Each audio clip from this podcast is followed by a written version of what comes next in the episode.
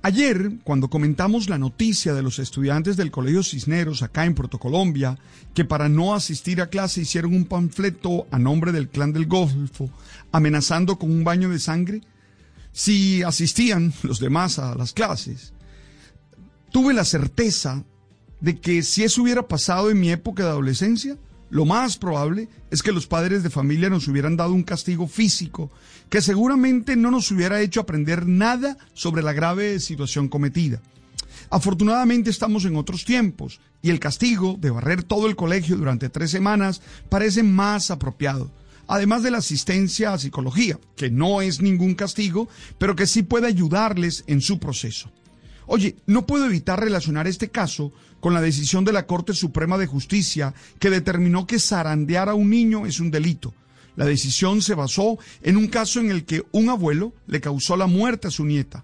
No se dio cuenta cuando ésta perdió el conocimiento. Específicamente, la sala penal de la Corte señaló que estos actos son maltrato infantil, porque pueden terminar con lesiones e incluso con la muerte del niño o la niña.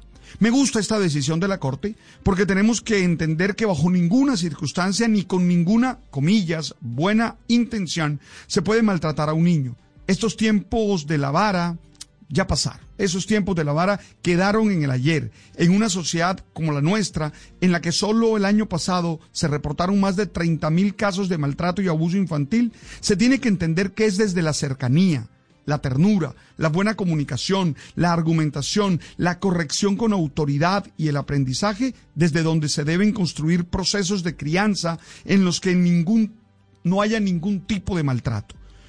Cuando se tienen claras las figuras de autoridad, cuando se han establecido los límites, es más fácil acompañar el proceso de crecimiento de los niños.